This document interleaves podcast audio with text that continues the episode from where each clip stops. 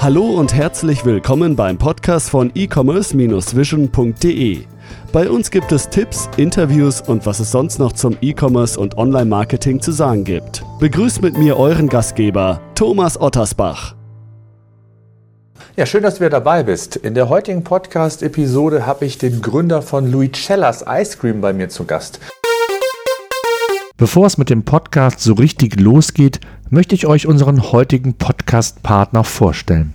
Resus Consult ist eine Personalberatung der neuen Generation. Das Team hat nicht nur ein großes Netzwerk, jahrelange Expertise im Bereich der Personalbeschaffung, sondern geht auch neue und unkonventionelle Wege, um die besten Kandidaten für euer Unternehmen zu finden. Active Sourcing und der Einsatz von neuen Medien und Kanälen gehören ebenso zu der Arbeitsweise wie die Kommunikation mit den Kandidaten auf Augenhöhe. Genau hier steckt einer der Erfolgsformeln. Anders als bei vielen anderen Personaldienstleistern bezahlt der Auftraggeber erst nach erfolgreicher Vermittlung. Recruitment ohne Risiko auf höchstem Niveau. Wer denkt, dass dies nicht geht, sollte mit Resus Consult Kontakt aufnehmen und sich überzeugen lassen. Resus hat Spezialisten und erfahrene Recruiter im Bereich digitales Business, Bauwesen und Maschinenbau. Lasst euch überzeugen, am einfachsten direkt unter resus-consult.de slash Kontakt. Markus ist einer der Gründer und Geschäftsführer des Unternehmens. Ich spreche heute mit ihm darüber, wie die Idee kam, äh, insbesondere aber auch die Vision gewachsen ist, es mit den großen Playern im Markt wie Ben Jerry's äh, beispielsweise aufzunehmen. Im letzten Jahr war das Unternehmen beispielsweise bei der Vox-Sendung Die Höhle der Löwen zu Gast und wir wollen natürlich auch erfahren, welchen Boost die Sendung für Louis Cellas mitbrachte und wo es letztendlich heute steht. Bevor wir aber so richtig ins Gespräch einsteigen, sollte sich Markus am besten selbst noch mal kurz vorstellen. Erstmal schön, dass du da bist, dass du Zeit gefunden hast. Wer bist du und was machst du genau? Ja, hallo Thomas, danke, dass ich dabei sein darf. Ich bin Markus, ich bin jetzt 28 Jahre alt, habe meine erste Karriere schon schon abgeschlossen. Ich war mal Profisportler bin geschwommen und auch zweimal bei Olympischen Spielen mitgeschwommen, habe mein, meine Karriere Ende 2014 mit einem Weltrekord über 100 Meter lang beendet und seitdem, beziehungsweise genau genommen sogar schon ein bisschen länger, stecke ich meine Leidenschaft ins Eis mit äh, meiner Mitgründerin Luisa zusammen. Und genau, jetzt seit fünf Jahren sind wir dabei, feiern dieses Jahr fünfjähriges, machen Eis und ja, das inzwischen zum Glück auch recht erfolgreich. Jetzt musst du uns natürlich verraten, wie kommt man vom Profischwimmer zum Eishersteller bzw. Unternehmer?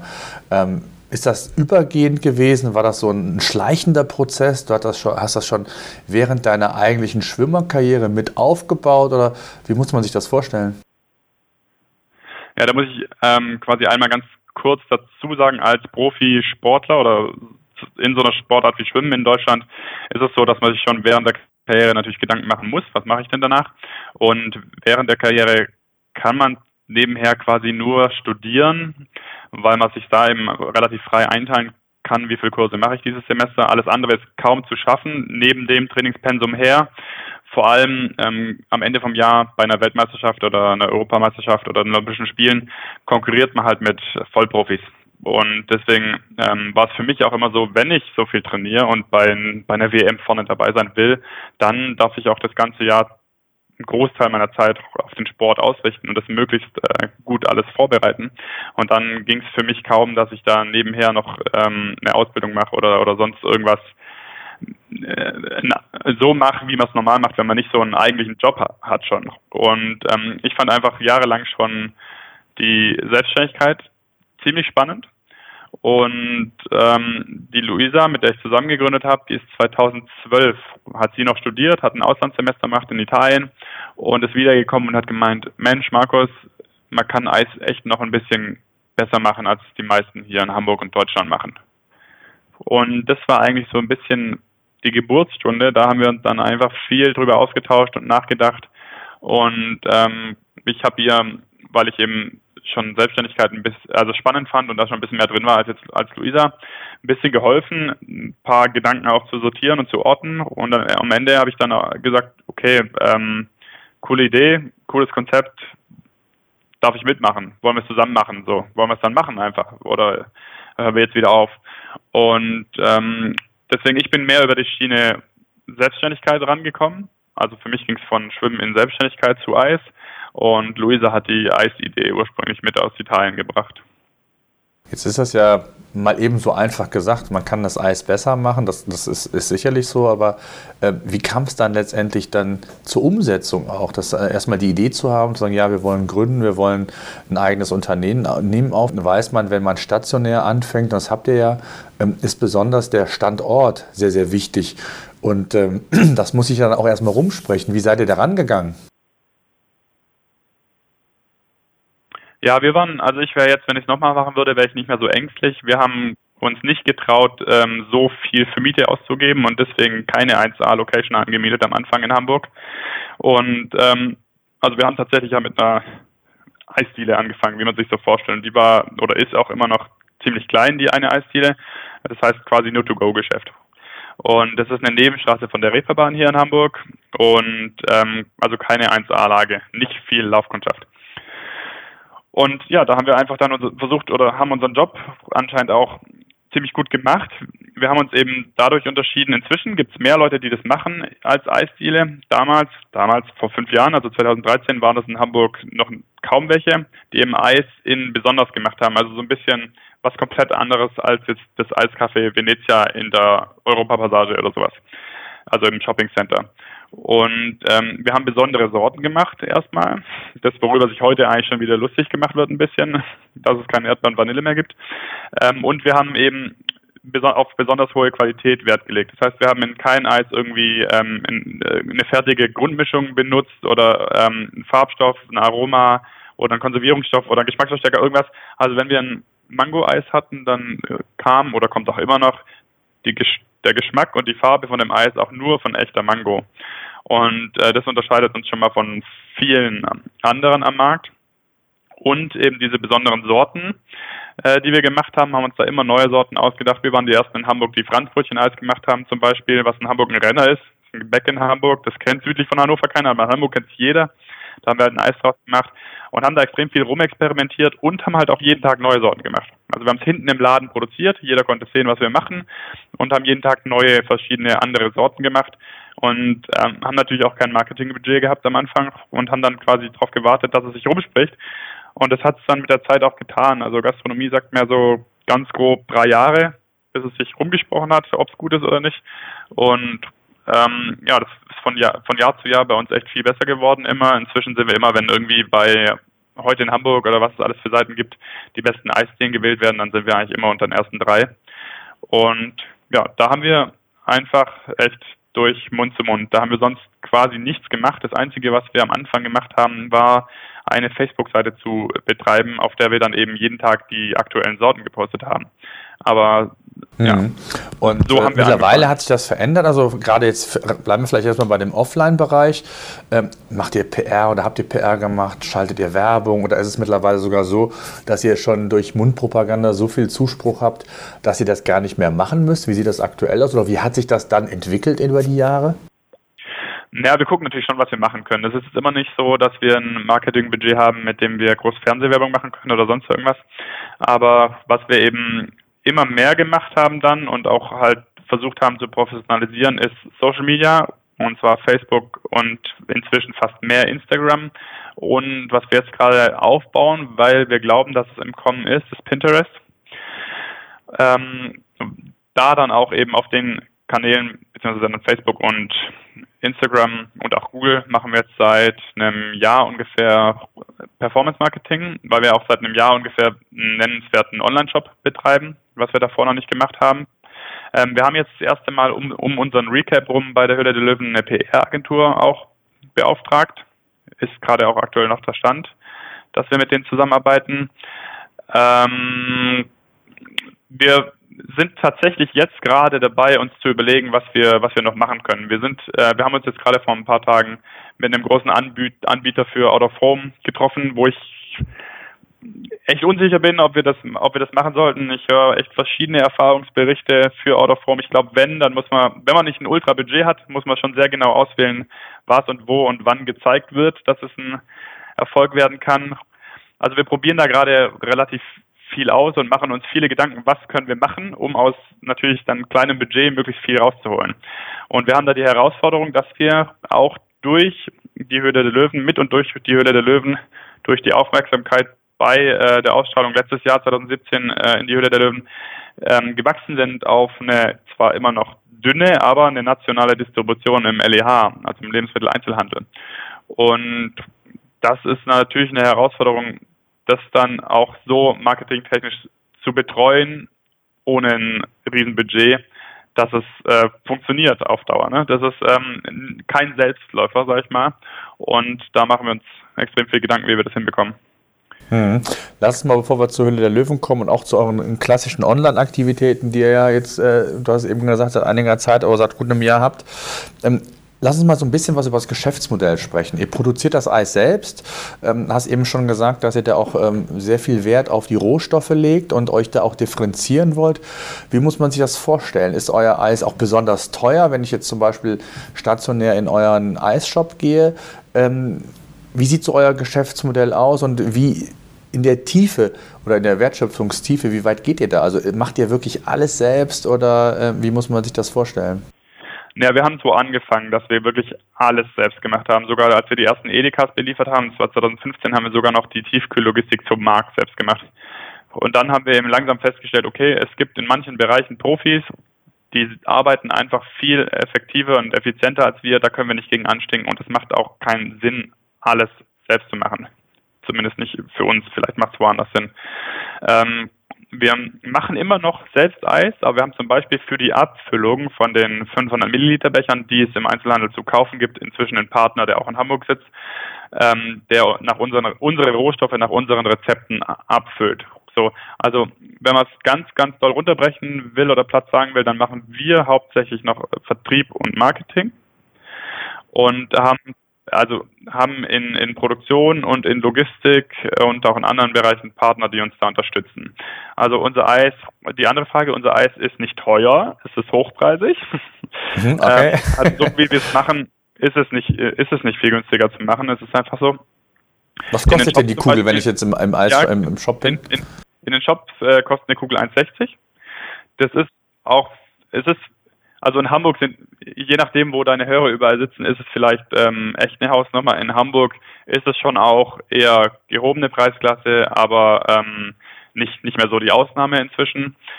Ähm, und die 500 Milliliter Becher im Einzelhandel, die haben eine UVP von 6,95.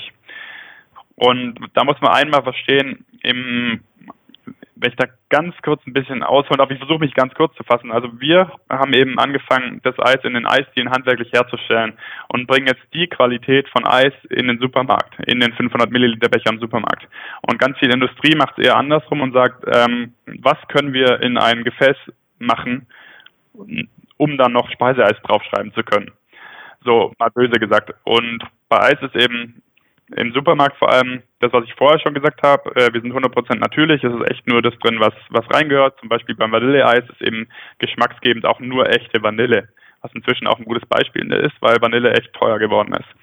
Und dann gibt es eben ganz viele andere Marken oder wenn, wenn eine Eigenmarke kein Euro mehr kostet pro Liter, dann kann da nicht viel Vanille drin sein, echte. Und ähm, also das ist so einmal der Unterschied ist, denn echt, sind echte Lebensmittel drin oder ist es irgendwie gefaked? Und was bei Eis noch erschwerend dazukommt, ist, dass Eis immer mit Luft aufgeschlagen ist. Also ein Eis muss immer mit Luft aufgeschlagen werden, sonst wird es ziemlich fest und hart ähm, in der Gefriertruhe. Und ein hochwertiges Eis, zumindest für mich, ist ein schweres Eis. Das heißt, dann darf der 500 Milliliter Becher auch so 400 Gramm ungefähr wiegen. Heißt, ähm, wir haben ungefähr, je nach Sorte, 20 Prozent Luftaufschlag. Das heißt, aus einem Kilo flüssigem Eismix machen wir 1,2 Liter Eis. So. Aber andere machen eben aus einem Kilo Eismix mehr als zwei Liter Eis. Das heißt, das kann man auch im Supermarkt mal schauen. Das Doofe für uns ist, dass die Eispreise im Supermarkt nach Milliliter verglichen werden und nicht nach Gramm. Wollen natürlich die Großen so, weil sie besser dastehen. Deswegen wird sich auch nicht ändern, aber für uns ist es doof. Aber wenn man mal ähm, so Packungen hochhebt, die 900 Milliliter Inhalt haben oder auch auf die Waage stellt am besten, dann stellt man fest, okay, ich, ich bezahle ziemlich viel Luft. Und ja, das, sind, das ist halt einmal eine andere Herangehensweise und das andere ist dann das Ergebnis. Einmal kann ich eben aus Wasser, Milchpulver, Palmöl und Vanillearoma und Zucker ein Eis machen oder ich nehme eben echte Milch, echte Sahne, aus der ich dann das Fett bekomme, dann brauche ich kein Palmöl mehr, ist natürlich teurer, echte Vanille und Zucker und mache daraus ein Eis. Und das und dann brauche ich eben auch noch mehr davon, weil ich nicht so viel Luft nehme. Und das erklärt zum großen Teil die, die Preisunterschiede, die es im Handel gibt. Hm.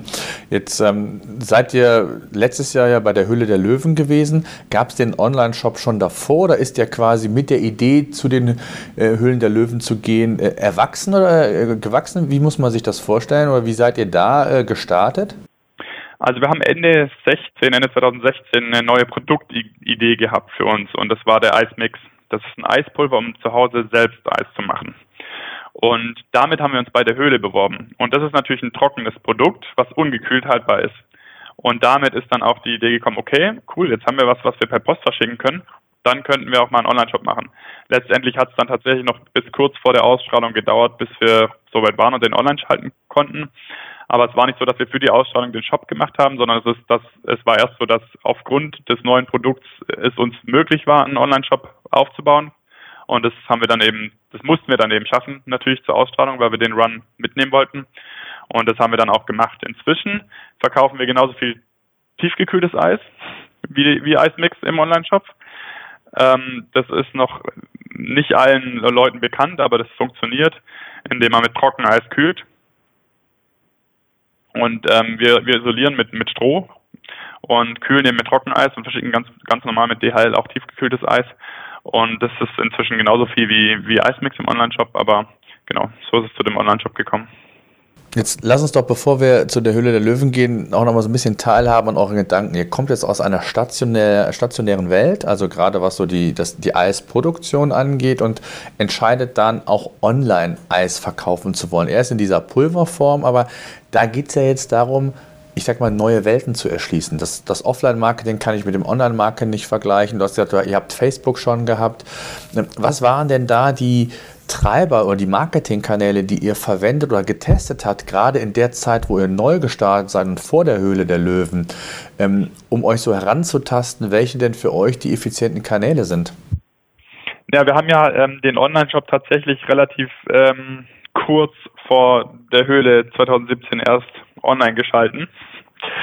Und da haben wir dann eben. Also vor der Ausstrahlung oder vor, vor der, der Produktion? Vor der Ausstrahlung. Ah, okay, genau. vor der Ausstrahlung, okay. Vor der Ausstrahlung. Mhm. Deswegen mhm. mussten wir da nicht, oder hat, hat okay. in dem Moment auch echt keinen Kopf und keine Zeit, aber mussten auch nicht, weil wir dann eben gleich die echt äh, mega Aufmerksamkeit bekommen haben durch die Ausstrahlung und das hat uns dann eben auch gleich echt äh, einen Push im Online-Shop gegeben.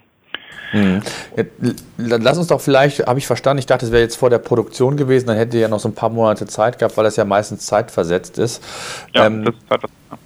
Wie kam die Idee denn überhaupt in die Höhle der Löwen zu gehen? Also habt ihr gedacht, ich habe jetzt ein innovatives Produkt, äh, möchte A mit dem Ziel dahin, wirklich ein Investment zu kriegen oder B, das machen ja auch mittlerweile sehr viele, um einfach nur Aufmerksamkeit zu kriegen, nicht unbedingt einen Deal, um das dann vielleicht auf anderer Ebene weiterzumachen. Was war so eure Überlegung äh, für die Bewerbung bei der Höhle der Löwen?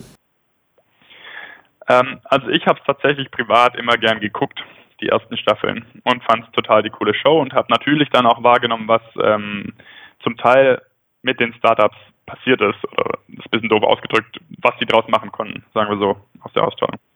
Und ähm, als wir dann das Produkt, den Eismix hatten, den haben wir jetzt nicht für die Hülle gemacht, das ist, ähm, ist uns so gekommen, dass es totales tolle Produkt wäre. Und da habe ich dann eben gedacht, okay, damit könnte ich probieren, ob die mich nehmen.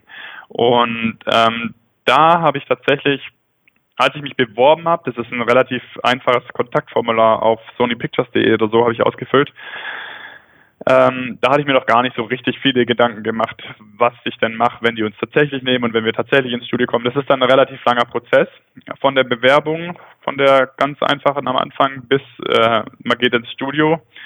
Und ähm, ich weiß nicht genau, also ganz am Anfang würde ich jetzt behaupten, war es auch so, ja, lass mal gucken, dass wir ins Fernsehen kommen. Total cool.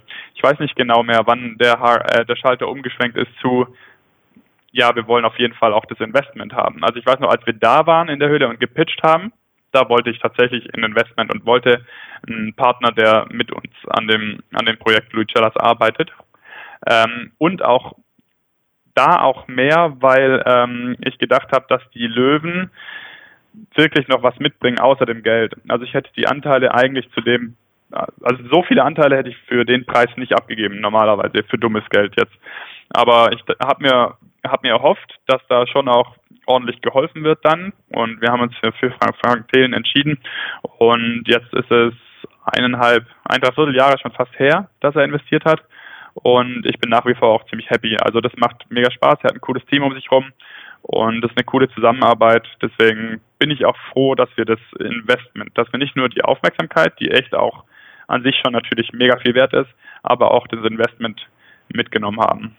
Also ich weiß nicht mehr genau, wann der, wann, wann, ich Hebel, wann der Hebel umge umgelegt wurde, dass ich dann auch echt, äh, ich gesagt habe, ich will dieses Investment haben. Aber als wir da waren, weiß ich, weiß ich noch, da wollten wir es dann auch echt haben. Ja, vielleicht kannst du unseren Zuhörern einfach nochmal mitnehmen, vielleicht kurz nochmal sagen, äh, wie viel Investment habt ihr bekommen? Gab es noch andere Interessenten als Frank Thelen oder andere Löwen, muss man sagen, die in euch investieren wollten? Ähm, kannst du das nochmal ganz grob skizzieren? Genau, wir haben drei Angebote gehabt von drei Löwen. Also Dagmar Wörl war noch ganz neu. Die, es war die erste Staffel, wo, sie mitgemacht hat letztes Jahr. Und Ralf Dümmel hat ein Angebot gemacht und äh, Maschmeyer und Williams ähm, sind ausgestiegen. Also Thelen, Wörl und Dümmel hatten wir Angebote. Und was war der Grund, warum ihr euch für Frank Thelen entschieden habt? Er sagt ja, glaube ich, ganz offensiv auch, seine Welt ist die Tech-Welt. Er hat natürlich so ein paar Food-Investments gemacht, jetzt gerade natürlich äh, in der Zeit der, der, der Hülle der Löwen. Ähm, der Ralf Dümmel als, ich hätte es bald gesagt, als Einzelhandelspapst bekannt, der äh, einen großen Push auch in, in Produkte bringen kann, gerade im, im LEH, wie du eben gesagt hast, und ihr ja auch über den Weg verkauft. Was waren die Gründe damals aus eurer Sicht dennoch, Frank Thelen als Investmentpartner äh, Partner zu nutzen? Ja, das war, das war tatsächlich vor Ort die Entscheidung die, die ich getroffen habe, das war tatsächlich erst vor Ort die letztendliche Entscheidung und das war doch doch auch sehr viel Bauchgefühl dabei. Also es war dann so, dass wir von Herrn Dümmel und Frau Wörl jeweils 25 Prozent angeboten hatten ähm, und von Thelen, also von Frank, äh, 20. Und ähm, das war nicht das einzige Ausschlaggebende. Also es war echt viel, viel Bauchgefühl dabei. Was natürlich ich schon wusste, ist, dass Herr Dümmel sehr, sehr viele Investments schon gemacht hat und dann, vielleicht liege ich damit falsch, ich habe es nicht ausprobiert, ihn als Investor jetzt ähm, genommen zu haben. Aber tendenziell kann die Zeit pro Investment, die er noch hat, wenn es so weitergeht, dass er so viele Investments hat, nicht mehr so sein wie bei Frank, der eher weniger Investments hat. Und ähm, ja, er, kommt, er kommt aus dem Tech-Bereich, aber er hat ja schon direkt am Anfang zwei, zwei Invest oder in der ersten und zweiten Staffel war das, glaube ich, zwei Investments gemacht, die echt gut laufen. Das sind Little Lunch und, und Ankerkraut.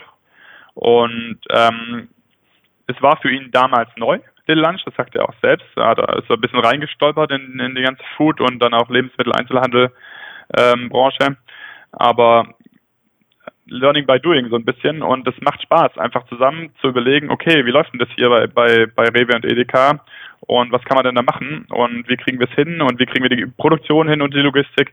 Und da hat er eben auch immer Kontakte, an die man sich äh, ein bisschen halten kann. Und es war vor Ort für mich dann aber wirklich eine Bauchentscheidung, was ich auch dazu sagen muss, ähm, ich habe jetzt diese Staffel nicht mehr komplett geguckt oder nicht mehr viel. Aber in den ersten Staffeln, muss ich sagen, kam mir Frank fast ein bisschen unsympathisch vor. Und das war vor Ort dann komplett anders. Also wir waren auch eineinhalb Stunden im Studio und das wird ja dann irgendwie auf 15 Minuten runtergekürzt. Ist also echt auch immer nur ein Ausschnitt, den man sieht von so einem Pitch und je nachdem, wie der Sender es darstellen will, kann er natürlich auch ein bisschen hin und her schieben. Aber es war vor Ort dann überhaupt nicht so, dass Frank in irgendeiner Weise abgehoben oder unsympathisch oder sonst was gewirkt hat, was ich finde, er im Fernsehen manchmal tut, sondern einfach mega sympathisch. Und ähm, das war bestimmt auch ein Grund, warum ich dann da ein gutes Gefühl hatte, dass wir uns für Frank entscheiden. Ja, okay, da kommen wir gleich noch zu. Äh, lass uns mal so vielleicht so ein bisschen erstmal zu den ähm, Folgen kommen der, der, eures Auftritts. Mhm. Also ähm, äh, viele haben ja, ich sag mal, 30, 40.000 Besucher, einen Umsatzboost um x Prozent. Ähm, wie war das bei euch? Erstmal die Frage, haben eure Server gehalten? Ich glaube, äh, das ist ja hier und da auch schon mal passiert, dass der eine oder andere Server in die Knie gegangen ist, wobei ich glaube, das war in den ersten Staffeln häufiger der Fall als zuletzt. Da ist man, glaube ich, sehr, sehr gut vorbereitet. Zumindest bekommt man da äh, wichtige Infos und, und Tipps, wie man das macht. Ähm, wie sah das bei euch da insgesamt aus? Habt ihr einen richtigen Boost bekommen, auch umsatztechnisch? Wie viele Besucher waren so rückblickend auf eurer Seite? Kannst du da was zu sagen? Ja, also wir haben unsere, unsere Server haben gehalten. Da war ich auch sehr froh, weil wir es auch überhaupt nicht wussten. Wir hatten in Online-Shop seit einer Woche und dann direkt so eine Wucht. Ähm, wir hatten maximal irgendwie 33.000 Leute gleichzeitig auf der Seite an dem Abend und ähm, sind wir sind im LEH, also im Lebensmitteleinzelhandel, um die Ausstrahlung rum von ungefähr 100 Märkten, die wir beliefert haben, davor auf 1400 Märkte, die wir danach beliefert haben, gewachsen. Und das war natürlich in dem Moment auch ein Riesenerfolg und auch eine, eine große Herausforderung, weil wir haben dann eben auch angefangen, die ganzen LEHs in den Zentrallägern anzuliefern und nicht mehr auf Strecke, also direkt die Märkte. Und da gibt es schon nochmal ganz andere Herausforderungen, wo man sich erstmal ein bisschen reinfuchsen muss und ähm, seine Logistikpartner darauf einstellen muss. Ähm, war, eine, war eine extrem spannende, spannende Zeit und es ist extrem viel Aufmerksamkeit und was man schon auch sagen muss, es ist sehr viel Arbeit, dass es nicht ein Strohfeuer ist. Also den Umsatz um die Höhle rum, den kann man echt mitnehmen da muss man schon irgendeinen Fehler machen, dass man den auch nicht mitnehmen kann. Zum Beispiel eben die Seite nicht vorbereiten, dass die total down geht sofort. Oder natürlich überhaupt keine Vertriebsarbeit machen, dann ähm, wird auch der Handel davor nicht unbedingt auf ein, ein Zukommen aktiv. Aber was, was wirklich die, die Herausforderung ist, äh, ist eben, dass es nicht ein Strohfeuer bleibt, einmal und Dankeschön, sondern dass es eben, dass, dass man da nachhaltig Umsätze draus macht und eben eine Firma aufbaut. Ja, das ist, das ist die große Herausforderung und das ist tatsächlich äh, aus meiner Erfahrung und auch aus allem, was ich von, von anderen höre, kein Selbstläufer. Es ist auf jeden Fall möglich und es ist eine Hilfe und es ist echt ein Boost, die Höhle der Löwen. Und es ist nicht so, dass man ähm, sich, dass man ins Fernsehen geht und sich dann zurücklehnen kann und einfach nur noch anguckt, wie das Geld aufs Konto kommt. Also das ist auf keinen Fall, was man erwarten Das heißt also, rückblickend würdest du es genauso wieder machen, auch in die Höhle der Löwen gehen. Also aus deiner Erfahrung kannst du es nur empfehlen oder so höre ich es zumindest raus. Ich würde auf jeden Fall wieder hingehen, ja. Es hat auch Spaß gemacht. Also es war natürlich auch, auch aufregend an dem Tag, aber ich habe schon direkt danach zu Luisa gesagt, also wenn es noch so ein Ding gibt, dann würde ich mich direkt wieder bewerben. Es hat echt Spaß gemacht, mit den Löwen zu, ja. zu quatschen, hätte ich jetzt fast gesagt. Es ist auch einfach so, man kann sich ja voll gut darauf vorbereiten. Also wenn man mal eine Staffel geguckt hat, dann kommt nichts Unerwartetes mehr. Also ähm, es ist nicht so, dass immer noch die total krassen Fragen gefragt werden, die immer aus, rausgeschnitten werden, äh, im Fernsehen. Es sind immer die gleichen Fragen und inzwischen sollte man wissen, dass man seinen Filmwert nicht an Marktgröße oder nach Marktgröße berechnen kann und dass man eben auf die gängigen Fragen nach Zahlen auch eine Antwort haben sollte. Aber wenn man, wenn man sich gut vorbereitet, dann muss man echt auch keine Angst haben, da reinzugehen. Natürlich gesund, gesunde äh, Nervosität ist wahrscheinlich äh, normal und richtig, aber es hat echt Spaß gemacht. Die sind echt lieb, hätte ich, äh, würde ich sagen, die, die, die fünf Löwen. Und ja, war eine, war eine coole Zeit. Und ja, ich würde es auf jeden Fall, auf jeden Fall immer empfehlen, dahin zu gehen und mitzumachen.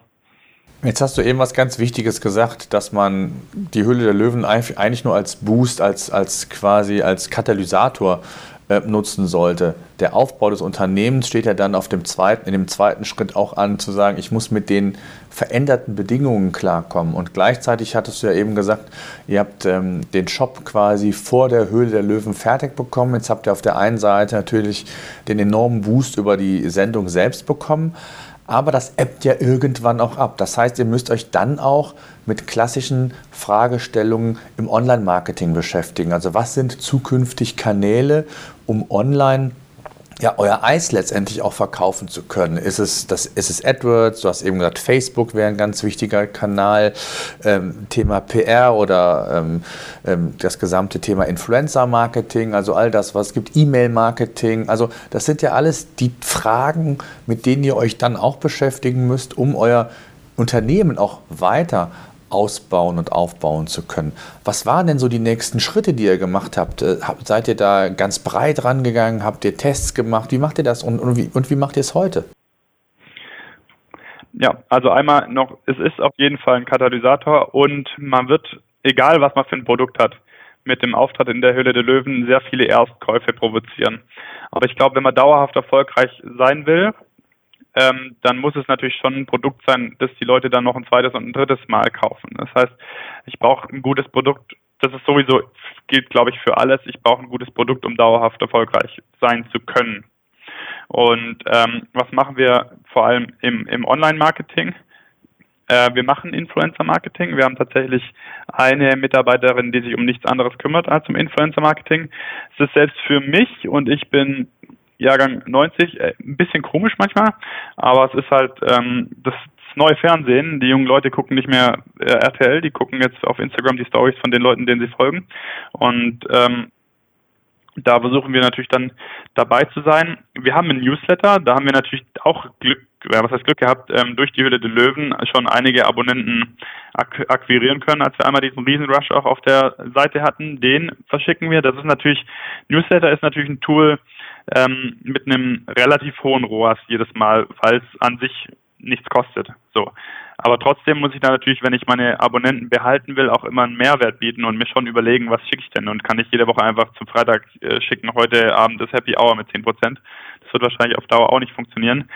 Ähm, Facebook ist gerade, wir haben einen Mitarbeiter, der sich um Performance Marketing kümmert, der macht Facebook und äh, Google AdWords, AdWords und ähm, vor allem bei Facebook stellen wir schon fest, oder glauben wir, hoffen wir, dass es daran liegt, dass ähm, da oft mal ein bisschen geschraubt wird an dem Algorithmus von Facebook und dass wir auch schon ein bisschen nischig unterwegs sind, vor allem mit dem Ice Mix und dass da Anzeigen relativ schnell übersättigen. Also wenn wir Budget X haben und es loswerden wollen, dann bringt es seltenst was, den Hahn einfach aufzudrehen. Ähm, das schießt dann meistens den ROAS direkt runter. Also wir müssen eigentlich gucken, dass wir viele gute Anzeigen nebenher machen. Ähm, und da sind wir immer noch extrem viel am Testen, welche Zielgruppe bespielen wir und ähm, mit welchem Budget pro Anzeige pro Tag können wir arbeiten, dass, dass es noch ähm, gut funktioniert. Und also das ist eine ich, es ist nicht mein Spezialgebiet, also da haben wir einen Mitarbeiter für, wie gesagt, und den Einblick, den ich habe, ist es eine richtige Wissenschaft für sich, Facebook, und ich zähle jetzt mal Instagram zu Facebook dazu ähm, wie ich da, ich meine, was ist denn das Ziel von, von Facebook oder von überhaupt Performance Marketing? Unser Ziel ist immer ein, ein ROAS von 1 zu 3. Das ist möglich, das schaffen wir auch meistens. Und ähm, wenn wir den erreichen, sind wir erstmal mit den, mit den Anzeigen oder mit, ja, oder mit der Anzeigengruppe äh, zufrieden. Und ähm, ja, neue Kunden zu gewinnen, natürlich, neue Kunden zu gewinnen.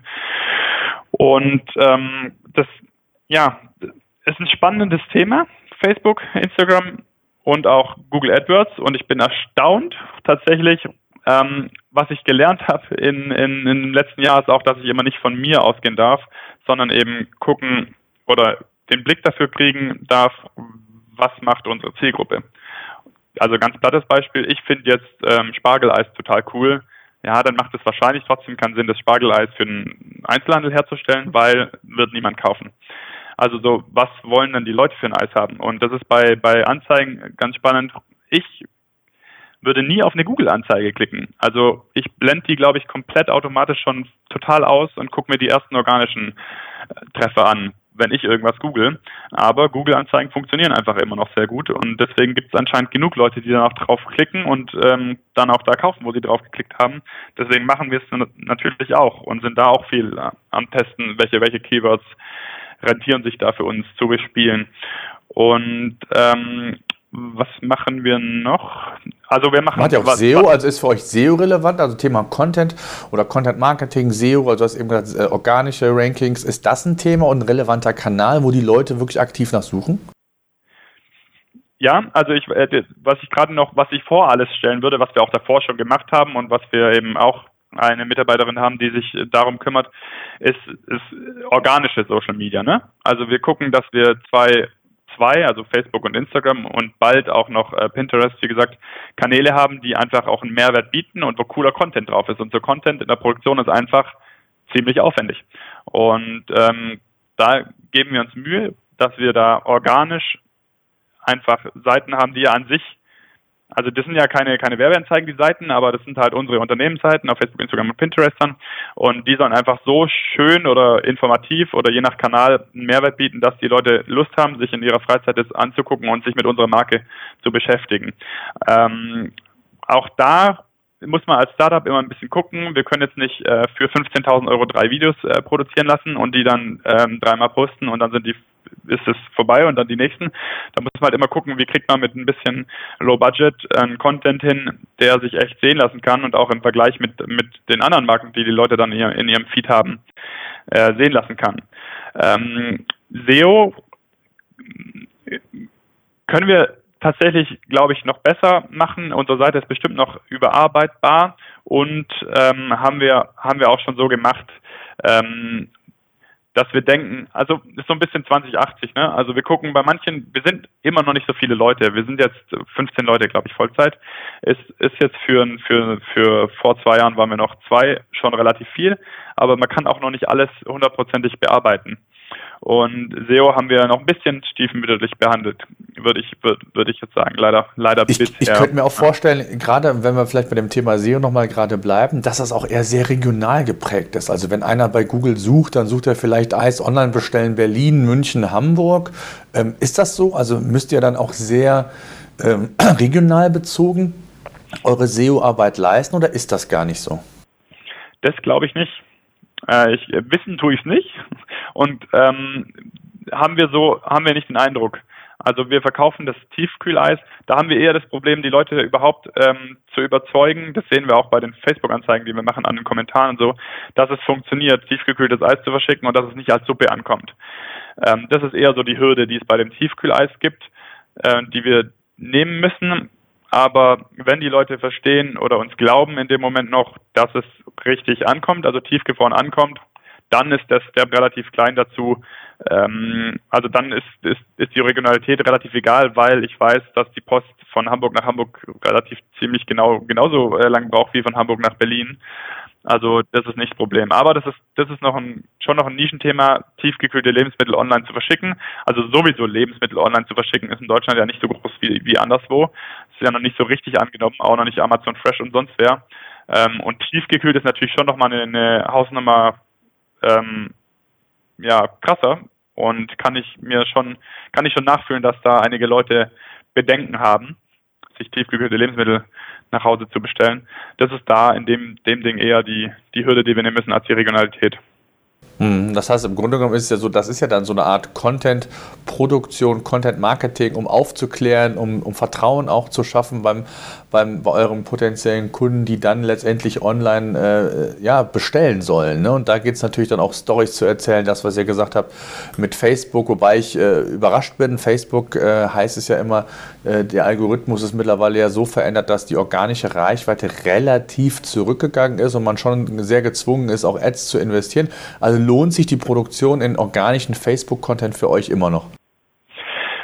Ja, da muss ich schon sagen, das stellen wir, das stellen wir auch fest, auf jeden Fall. Und ähm, da machen wir auch mehr für Instagram. Und wir haben auch echt viel mehr, also auf organische Inhalte inzwischen viel mehr Engagement bei Instagram als bei Facebook. Das ist so. Ja, das ist echt so. Und also beim Content, was wir da noch oder ja viel machen und auch noch ausbauen wollen, ist eben, das hängt aber auch am Produkt. Der Eismix, das Eispulver, um zu Hause selbst Eis zu machen, hat ja auch den Vorteil, ähm, nicht nur, dass er ungekühlt haltbar ist, sondern dass man unendlich kreativ werden kann. Das heißt, wenn ich jetzt einen Vanille-Eismix habe, dann kann ich Milch und Sahne dazu packen und Eis draus machen und habe Vanilleeis. Ich kann aber auch ähm, einen Teil von der Milch durch Jim Beam ersetzen oder sonst irgendwas und dann habe ich ein Vanille-Whisky-Eis. Und da kann ich extrem viel draus machen. Und das Thema äh, spielen wir auch auf Social Media und auch auf unserer Homepage, dass wir Rezepte machen, uns Rezepte uns ausdenken für den Eismix, da auch eben die, die Rezeptvideos und ähm, Fotos zu shooten und ähm, das dann eben einmal bei, bei Social Media zu, zur Verfügung stellen, zum Angucken äh, stellen und auch auf unserer Seite. Also das ist aber eben ein sehr produktbezogenes Thema, das eben, weil eben der Eismix auch ziemlich erklärungsbedürftig ist. Ne? Das heißt, habt ihr auch YouTube-Videos, wo ihr das, äh, du sagtest eben Rezeptvideos, kann man sich das auch bei, bei YouTube anschauen? Also nutzt ihr den Kanal im Social Media, wenn man so will, auch? Haben wir tatsächlich noch nicht so richtig die Kapazität. Also das würde, das haben wir auf, auf dem Zettel und das wird, kommt für mich nach Pinterest. Also ich mhm. Man darf ja nicht vergessen, dass äh, YouTube ist ja. ja so die, ist ja die zweitgrößte Suchmaschine der Welt und, und wenn man dann die, die Brücke zu Google nochmal schlägt, man erlebt es oder wir wissen es auch immer, ähm, dass Google immer mehr Videobeiträge in die organischen ja. Suchergebnisse implementiert und insbesondere dann, wenn man zu sehr, ich nenne es immer kompetitiven Keywords vielleicht nicht von jetzt auf gleich nach vorne kommt, ist die Chance, das mit Videos zu schaffen, ungleich größer, weil da nochmal eine ganz andere Wettbewerbssituation herrscht. Ne? Mhm ja, vielleicht sollten wir YouTube vor Pinterest machen. Also beim Pinterest da verspreche ich mir schon auch relativ viel, oder was heißt relativ viel? Ich glaube, dass es echt ziemlich im Kommen ist. So. Und das wollen wir auf jeden Fall ähm, machen. Und das ist ja dann doch wieder ein, anderer, ein bisschen anderer Content, den wir da brauchen als bei den anderen, in den anderen Kanälen. Und das haben wir, das, da sind wir gerade in der Planung, das werden wir bald starten, den Kanal. Und ja, YouTube ist auf jeden Fall, klar, also müssten wir eigentlich, schaffen wir im Moment noch nicht, ähm, noch das zu machen, aber es steht auf jeden Fall auch auf der To-Do-Liste, dass wir da einen Kanal, Kanal aufbauen. Und nicht nur mit den Rezeptvideos, da haben wir auch schon coole Ideen, was man da alles machen kann. Also da kann man echt auch viel machen. Absolut und vor allen Dingen auch im Bereich Influencer-Marketing auf YouTube selbst. Ne? Wenn man da irgend vielleicht den Richtung oder anderen ähm, Influencer kriegt, der dann, ich hätte bald gesagt, äh, so eine, eine, Story um euer Eis rumbaut oder selbst irgendein Rezept mal ähm, umsetzt oder so, da kann man ja, glaube ich, schon vielseitig und äh, ich sage mal mit, mit viel Kreativität äh, auch an das Thema rangehen. Ne? Ja, ja, spannend. Wird auf jeden Fall alles spannend.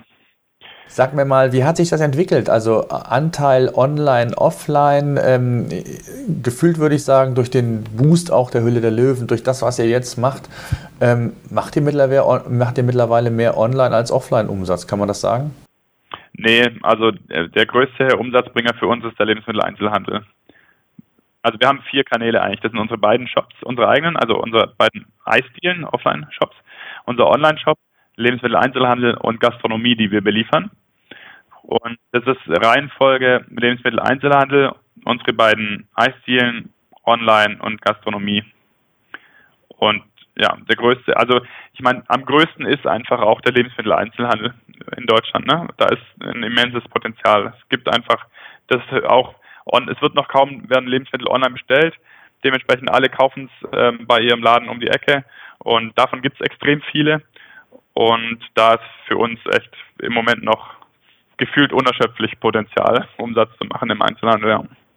Das heißt auch so, wenn man so ein bisschen auch nochmal so ein bisschen hinter die Kulissen schaut, also so wie ihr aufgebaut seid, ähm, ist natürlich das Thema nicht nur Online-Marketing wichtig. Ich gehe davon aus, dass ihr auch wirklich dann im Vertrieb, im Sales äh, vielleicht die eine oder andere Unterstützung habt, wo ihr dann wirklich auch versucht, die Produkte in die verschiedenen Kanäle zu, zu bringen. Ist das so?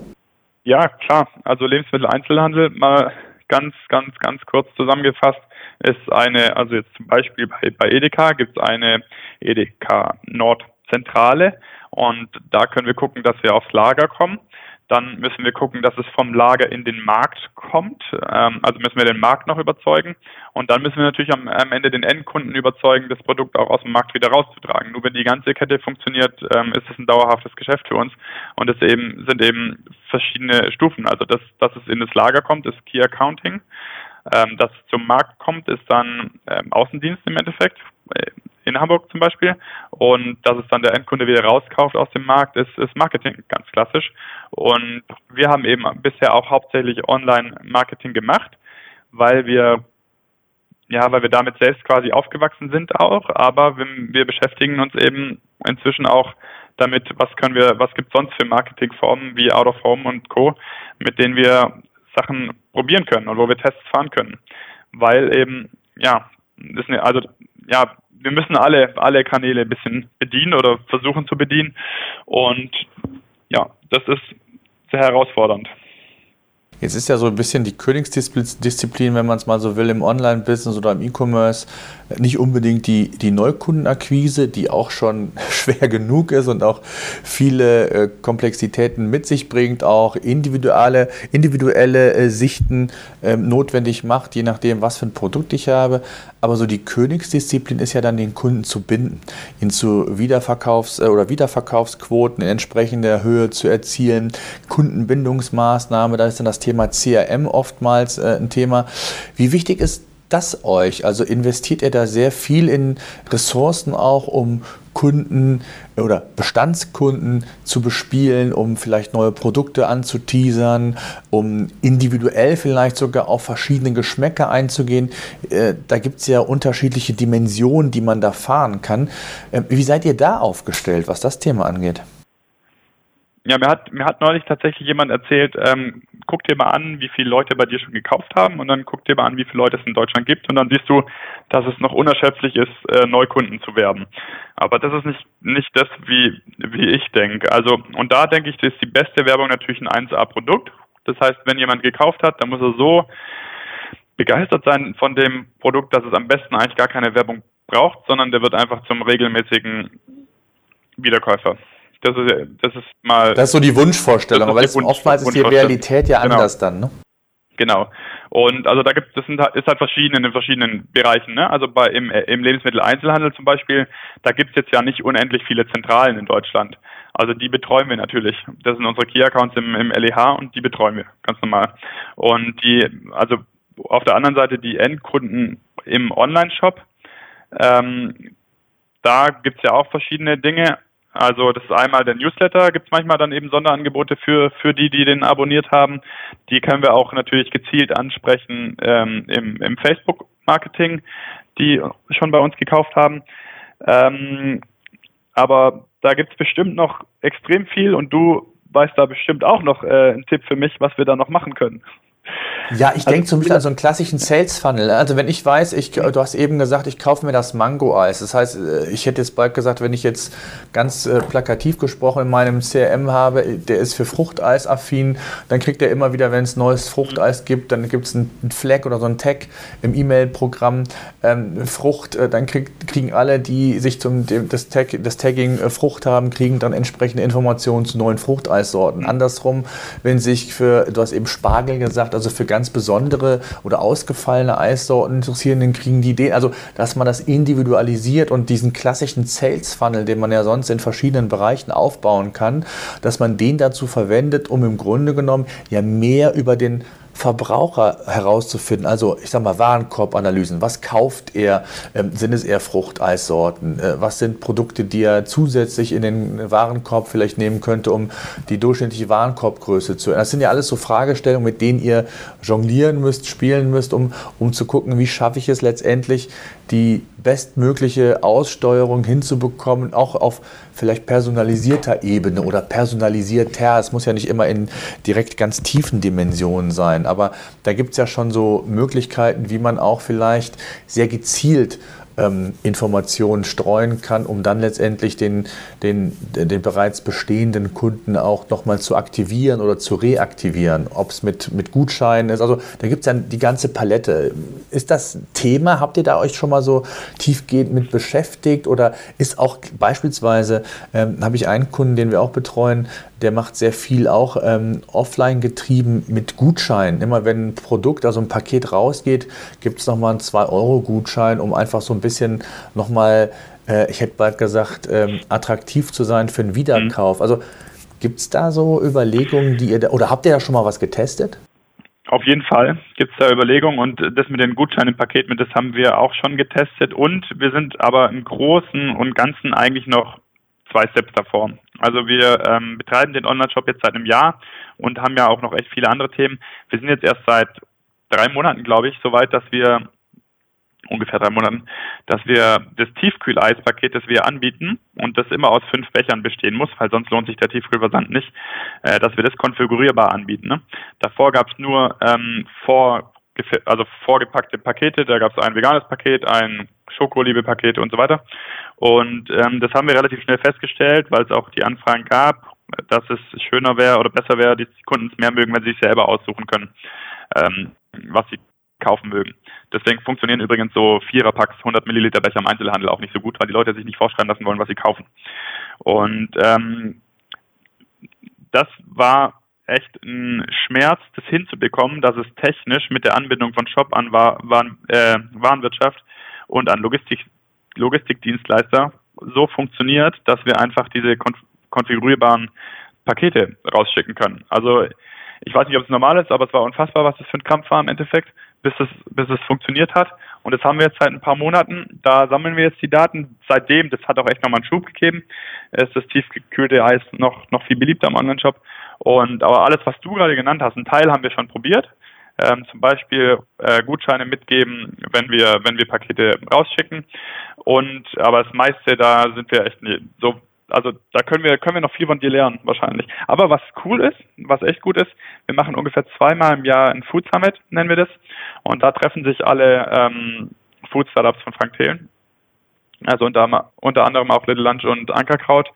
Und da besprechen wir ganz viele Themen, alles im Endeffekt. Also das hat uns vor allem auch am Anfang extrem geholfen, mal ein, ein Beispiel, was, was ja, ein kleines Beispiel ist, aber was viel Ärger ersparen kann, diese Displays im Einzelhandel. Also ähm, ich weiß nicht, ob jetzt jeder weiß, was ich mit dem Display meine. Das sind diese Zweitplatzierungen, wenn irgendwo ein Pappaufsteller ist mit Schokolade drauf oder mit einem Eispulver drauf, dann ist der vom Hersteller, der Pappaufsteller, zum Hersteller gestellt.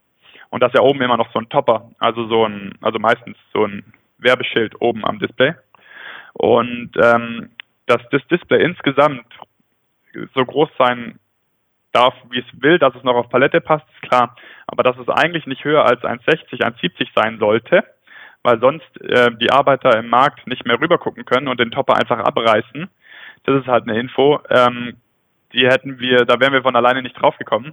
Und die haben wir eben bekommen durch, durch den Austausch mit den Startups, die einfach ein oder zwei Jahre vor uns sind und schon im Einzelhandel vertreten waren. Und die, da gibt es auch extrem viel Wissen in der, in der Food Family quasi. Äh, bezüglich Online-Marketing. Da tauschen wir uns auch aus.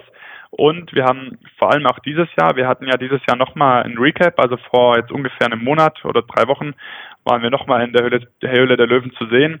Und ähm, da kann man immer relativ gut Aktionen mit dem, Hand, mit dem Handel draus machen aus so einer Fernsehausstrahlung. Das zieht einfach echt noch. Das ist einfach, also der Handel weiß, dass es einen Impact hat und dass viele Leute das gucken. Und deswegen sind tatsächlich unser Fokus war dieses Jahr schon auch wieder auf, auf Einzelhandel. Ähm, und es ist aber auch extrem spannend für uns, einen echt äh, gut verkaufenden Online-Shop zu haben, weil einmal bedeutet das für uns natürlich ein Stück weit Unabhängigkeit und wir sind direkt am Kunden. Wir, wir können Sachen testen und auch wieder das, ähm, was ich vorher gesagt habe, was auch andere Startups machen. Ähm, wenn man mal genug Leute im Newsletter hat, dann könnte man auch mal vor einem, bevor man eine neue Sorte herausbringt, ähm, abfragen, ob die Sorte gewollt ist oder davor noch, was die Leute sich wünschen und dann, wenn es zwei, drei Varianten gibt, wirklich eine Kaufabsicht abfragen. Und da haben, haben andere schon echt die Erfahrung gemacht, dass dass sie selbst von sich selbst aus echt was anderes äh, auf den Markt gebracht hätten, als die Leute gesagt haben, was sie wollen, haben dann aber das gemacht, was die Leute wollten und das funktioniert jetzt richtig gut. So, also da gibt es extrem viele Sachen, ähm, mit denen man spielen kann, auch Online-Marketing und im eigenen Online-Shop. Und da 98 Prozent von den Sachen, die man machen kann, dürfen wir noch ausprobieren, sage ich mal. Jetzt ist ja ein ganz wichtiger Punkt im LEH auch das Thema Markenaufbau, Marke. Da seid ihr natürlich noch, ich sag mal, Ben Jerry's und Co. haben natürlich da weiter, äh, haben natürlich Vorteile, weil sie viel, viel länger am Markt sind. Aber ihr müsst natürlich auch über eure Marke Vertrauen aufbauen. Gibt es da spezielle Überlegungen, wie ihr das macht? Oder ähm, ist das aus eurer Sicht so eine Entwicklung? Ihr seid da jetzt gelistet, habt jetzt vielleicht nochmal diesen, diesen, diesen äh, Recap von der Höhle der Löwen bekommen. Das heißt, es, es baut sich so sukzessive auf und ihr hofft dann, dass über, genau wie ihr am Anfang gestartet seid, auch über ähm, Mund-zu-Mund-Propaganda sich das Ganze weiterentwickelt oder betreibt ihr da schon sehr spezielle ähm, Maßnahmen, um gerade durch dieses Brand auch im, im Lebensmitteleinzelhandel weiter aufbauen zu können? Also ich glaube, ähm, am Anfang, wenn noch nicht das Budget da ist für Riesenmarketingkampagnen, ist das Beste oder ist es das Budget, das da ist, am besten investiert in gutes Packaging. Das haben wir auch gelernt jetzt. die Ware ähm, muss sich, vor allem wenn man so explodiert auf 1000 noch was Märkte, dann ist es nicht möglich, ähm, um jeden Markt herum wirklich Werbung zu machen, zumindest nicht für uns. Da hätten wir einfach national Werbung machen müssen. Es ist nicht möglich, in jedem Markt Verkostung anzubieten, also dass das Produkt die Leute äh, überzeugt, zumindest nicht so viele, dass es nennenswert äh, Leute erreicht werden. Und das heißt, die Verpackung, am ersten Moment muss erstmal die Verpackung sich zu dem Preis verkaufen, der auf dem Preis, Preisschild steht. Das heißt, ähm, der Markenname, der Produktname und das Aussehen von der Verpackung müssen irgendwie so stimmen, dass der, der Konsument, der ein paar Sekunden vor der Eistruhe steht, ähm, sagt, okay, probiere ich mal. Und das ist, ähm, das ist, glaube ich, das mit Wichtigste am Anfang, was stimmen muss. Ich glaube, wenn man eine schlechte Verpackung hat, die keine Aufmerksamkeit zieht, dann braucht man schon extrem viel Know-how oder Geld, um das auszubügeln am Anfang. Am Ende ist es natürlich so, oder nach einer, zumindest für den Erstkauf so. Wenn der Erstkauf passiert ist, dann muss natürlich das Produkt überzeugen, dann muss der Konsument denken, okay, ich habe jetzt hier 6,95 Euro bezahlt, habe einen halben Liter Eis bekommen, aber der war auch echt ganz schön geil.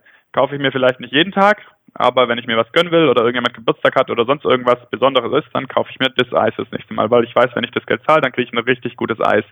So, ähm, das heißt, und das kostet, also das sind ja keine normalen Marketingkosten jetzt, aber ähm, das haben wir zum Beispiel auch festgestellt. Wir haben eine, eine Sorte Eis, das ist Heidelbeer Lavendel. Die funktioniert in unseren Läden mega gut.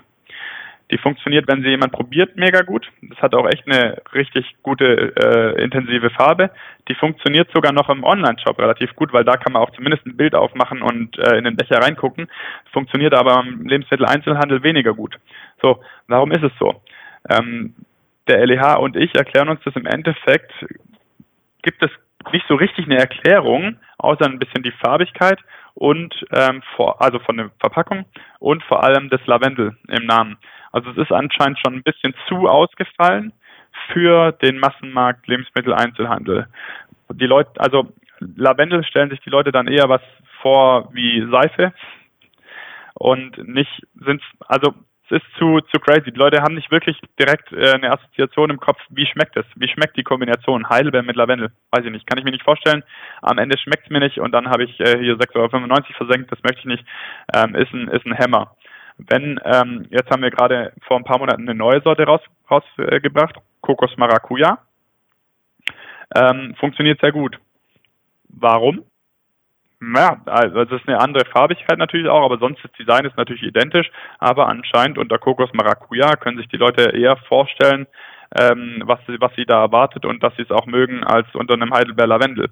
Also ich muss halt gucken, dass mein Markenname und mein Produktname und mein Design ähm, marktfähig sind. Ich glaube, wenn das nicht stimmt, dann kann ich da kaum gegen anarbeiten, dass es sich trotzdem dauerhaft verkauft. Vor allem, dass der Erstkauf überhaupt mal erfolgt. Ja, absolut. Wie also ich meine, eure weiteren? Ja. Ein, also Sorry.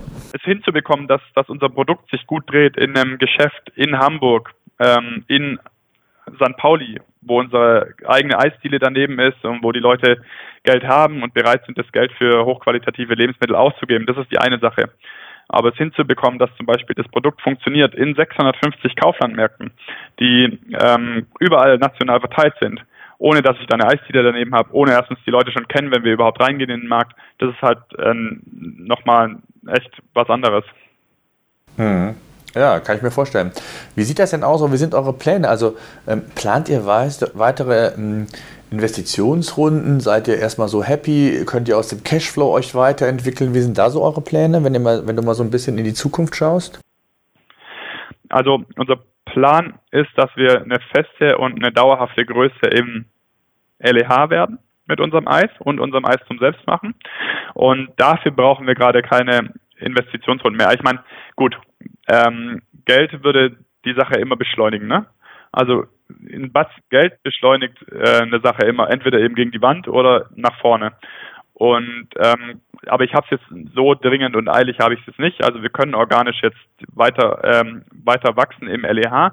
Wenn wir ähm, entscheiden sollten, was ähm, was jetzt gerade nicht ansteht, aber was auch spannend wäre einfach, dass wir nochmal einige Läden aufmachen, also eigene eigene Shops oder ja eigentlich eigene Shops in mehreren Läden, äh, mehreren Städten wenn wir sowas, je nachdem in welcher Größe wir das wann machen äh, wollen würden, dann ähm, müssen wir darüber uns auch nochmal Gedanken machen. Aber momentan ist ähm, Fokus auf Lebensmitteleinzelhandel und da können wir so aus dem Cashflow weiter wachsen. Ja. Das wäre so die nächste Frage auch, was die Zukunft angeht. Ist es nicht sogar sinnvoll, wenn du sagst, ihr habt jetzt erstmal zwei Läden, die funktionieren auch sehr, sehr gut, das einfach als zweites oder als, als weiteres Standbein aufzunehmen, da vielleicht sogar eine ganze Kette draus zu bauen, ähm, dass ähm, national erstmal verschiedene stationäre Geschäfte nochmal von mir aus in den Großstädten erstmal aufzubauen, um dann auch weiterhin die, die Bekanntheit eure Eissorte als solches zu forcieren über den stationären Kanal, der ja dann auch wiederum indirekt in euren Online-Kanal oder auch in den LEH einzahlt, wenn eure Marke insgesamt einfach bekannter und beliebter ist. Ne? Ja, das ist die Frage. Ne? Das ist ein extrem spannender Weg, den wir jetzt gerade auch ein bisschen ja. diskutieren. Und mir kribbelt es ja. auch ein bisschen in den Fingern. Ich habe auch da mega Bock drauf. Ich muss natürlich immer gucken, ähm, Luisa ist gerade in Elternzeit ein Jahr, ähm, dass ich mich nicht verzettel. Also äh, ich muss gucken, dass ich nicht fünf Sachen mache und jede nur noch halb. Das bringt, bringt dann auch niemand was. Aber ähm, das ist auf jeden Fall. Also einmal die Läden, um sie zu haben und dass die Läden an sich funktionieren, aber natürlich auch, um die Marke bekannt zu machen und dann in LEH hinterherzuziehen. Ähm, ja, ich kann mir die Läden auch sehr gut als Test, als Testshop ähm, vorstellen, dann für die LEH-Produkte, um einfach auch mal Kundenfeedback zu bekommen. Ne? Ja, wobei da muss man echt extrem aufpassen. Zum Beispiel hier auf St. Pauli da haben wir von Anfang an, also es ist schon eine ausgewählte Kundschaft, sag ich mal, auf St. Pauli. Und da haben wir die Leute Anfang an, von Anfang an dazu hinterzogen, dass es bei uns eigentlich kaum normale Sorten gibt. So. Und ähm, deswegen, wenn wir jetzt da Sorten testen würden, wenn ich da jetzt ähm, ein Vanille gegen einen Goji-Beere teste, dann würde mehr das Goji-Beere verkauft werden. Mhm. Sollte ja, aber okay. nicht den Rückschluss ziehen, dass wir jetzt ähm, ja, ja, äh, im Handel auch mehr Gucci-Beere verkaufen werden als Vanille. Also da muss man ein bisschen aufpassen. Und der Unterschied ist natürlich, im Handel muss ich die Verpackung erstmal verkaufen und im, im, äh, in unserer Eisdiele sehen die Leute es halt schon ausgepackt, das Produkt. Ne? Also quasi in der Vitrine ohne Verpackung direkt, was hat dieses Eis wirklich für eine Farbe. Und das sieht man halt im Einzelhandel so nicht. Also muss man auf jeden also ich gebe gebe dir da auf jeden Fall auch, auch recht. Das nutzen wir auch dazu, zu gucken, kommen denn Sorten ungefähr so auch bei den Kunden an, wie toll wir sie finden oder eher nicht. Aber man muss auch immer ein bisschen aufpassen, welche Rückschlüsse man aus so einem Punkt in Hamburg mit den Gegebenheiten, wie ich gerade gesagt habe, für nationalen Lebensmitteleinzelhandel zieht. Da muss man ein bisschen vorsichtig sein, glaube ich.